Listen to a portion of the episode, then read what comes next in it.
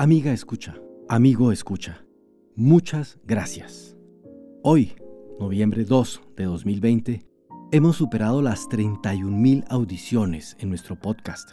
Eso significa además una cifra superior a las 2.000 personas individuales escuchando de manera constante nuestras publicaciones. Estamos muy contentos, orgullosos incluso de esas cifras, porque queremos entender en ellas que la calidad de nuestro trabajo ha sido muy bien recibida.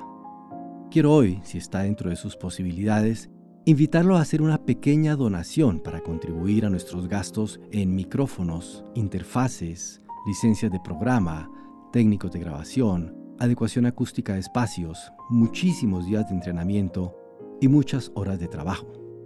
De serle posible, vaya en su celular o en su computador a la página anchor.fm slash historia silenciada. Allí podrá hacer donaciones desde un dólar. Cualquier cantidad es para nosotros una gran motivación y una ayuda considerable. Le agradezco de antemano su generosidad.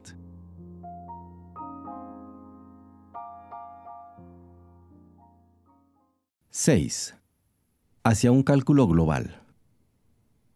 Con una idea aproximada de las víctimas fatales que sufrió el ejército, la guerrilla y la población campesina que fue víctima de las masacres, nos resta ahora volver sobre los puntos que no hemos podido evaluar todavía, los civiles que cayeron en el campo y la ciudad como resultado de actos que no podemos considerar como masacres. Para ello volveremos a proyectar las cifras de los estudios parciales, más confiables, al universo general que intentamos mensurar. El mismo texto sobre Rishkan que comentamos en la sección precedente nos aporta un dato de máximo interés. El jesuita Ricardo Falla contabiliza un total de 139 víctimas ocurridas como consecuencia de secuestros, asesinatos y desapariciones, que agregados a los de las masacres, nos permite calcular un gran total de 773 víctimas. De ambas cifras podemos calcular un dato sumamente útil. Del total de víctimas rurales civiles, un 18% habría caído fuera de las masacres. Dicho de otro modo, y presentando el mismo cálculo de una manera diferente, a la cifra de las masacres habría que multiplicarla por 1.18 para obtener el número de víctimas civiles totales en un área determinada. De la misma manera podemos proceder con otras fuentes de información. Los datos agregados proporcionados por el REMI nos dan un valor de 1.47 y el informe de la Asociación Americana para el Avance de las Ciencias nos permite obtener una cifra de 1.49. La convergencia de estas cifras nos da razones para pensar que estamos sobre una pista correcta y que un número de muertes civiles en el área rural no ocurrida en masacres puede situarse con cierta confianza dentro de este rango. Efectuando las operaciones correspondientes, Podríamos afirmar entonces que la categoría 4 de víctimas, según lo definimos previamente en este capítulo, podría llegar a unas 9.000 personas, haciendo la salvedad que dicho valor podría ser bastante menor, unas 3.000, o mayor, unas 13.000. Para conocer el número de muertes civiles ocurrido en las áreas urbanas, especialmente en la capital, categoría 3, usaremos la proporción que encontramos cuando trabajamos sobre los datos de nuestra recopilación de prensa. Así, asumiendo que el valor de esta categoría es de una cuarta parte que el de las víctimas de las zonas rurales, obtendríamos un valor que podría oscilar entre unas mil víctimas y algo más de tres mil. Después de todos estos análisis, y recordando siempre que estamos tratando una materia altamente controversial y haciendo estimaciones que en realidad son muy imprecisas, podríamos llegar a la siguiente estimación general del número de víctimas del conflicto armado que vivió Guatemala. Víctimas del ejército, mínima 2.000, máxima 3.000, más razonable 2.500.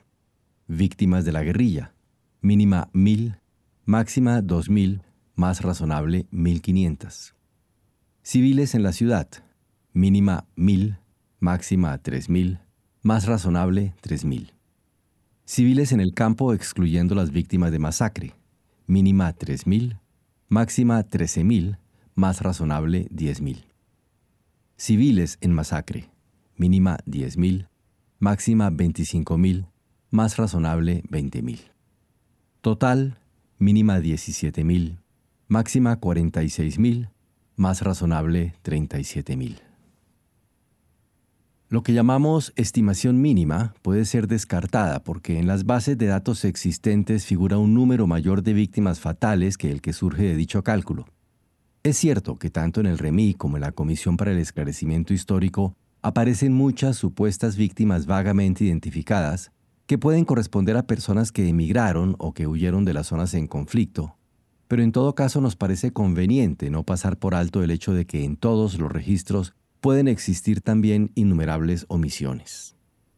Si se quiere una cifra global, entonces, la más apropiada nos parece de 37.000 muertes, porque está cerca de la estimación más razonable que nos parece posible hacer.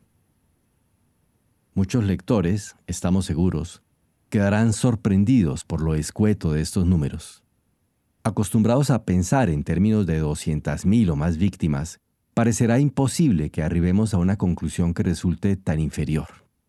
Pero para terminar de explicar nuestra posición, conviene que nos situemos por un momento en la posibilidad de una cifra tan grande y encontremos respuesta entonces a las siguientes preguntas. A. ¿Por qué durante tantos años, y aún después de que terminase la parte más sangrienta del conflicto, todas las fuentes dieron estimaciones parecidas a la nuestra? B. Si hubiesen existido 200.000 víctimas, ¿cuándo y dónde éstas se habrían producido? Hay que tener en cuenta que si restamos a este total un número suficiente y hasta excesivo de muertes no ocurridas en masacres, tendríamos que explicar cómo en unos 600 actos de este tipo se produjeron, digamos, 150.000 o más víctimas. Porque en tal caso el promedio de víctimas por masacre hubiera sido el escalofriante valor de 250, incluyendo también algunas de dimensiones muy superiores. Es posible que en cosa de pocos años se haya producido tan enorme cantidad de terribles matanzas sin que se hayan detectado más que unas pocas, quizás menos de 10. ¿Cómo hacer compatible esta cifra con el número promedio de habitantes que tienen la mayoría de los caseríos dispersos en el territorio nacional? Y si esto no fuera así, y las víctimas no hubiesen ocurrido principalmente en masacres, como todos sin excepción afirman, ¿cómo es que nadie detectó entonces más de 100 o 200 muertes diarias en un país que es relativamente pequeño, en un lapso relativamente tan breve? C. Una cifra de centenares de muertos por masacre resulta inverosímil, además cuando tratamos de imaginarla en términos concretos. Si es cierto que ocurrieron algunos hechos de tan grande magnitud, ellos por fuerza tienen que haber sido excepciones casos límites en que se dieron circunstancias sin duda extraordinarias. Porque no es fácil matar tanta gente una y otra vez, en zonas relativamente próximas y con cierto grado de contacto entre ellas. La gente no actúa como ganado y está alerta cuando tiene noticias que pueden afectar su vida, huye ante la amenaza y se esconde o emigra cuando lo puede hacer. Para matar toda una aldea se necesitaría cercarla por completo, con gran despliegue de tropas y armamento, cosa que, por lo que sabemos, solo ocurrió en contadas ocasiones.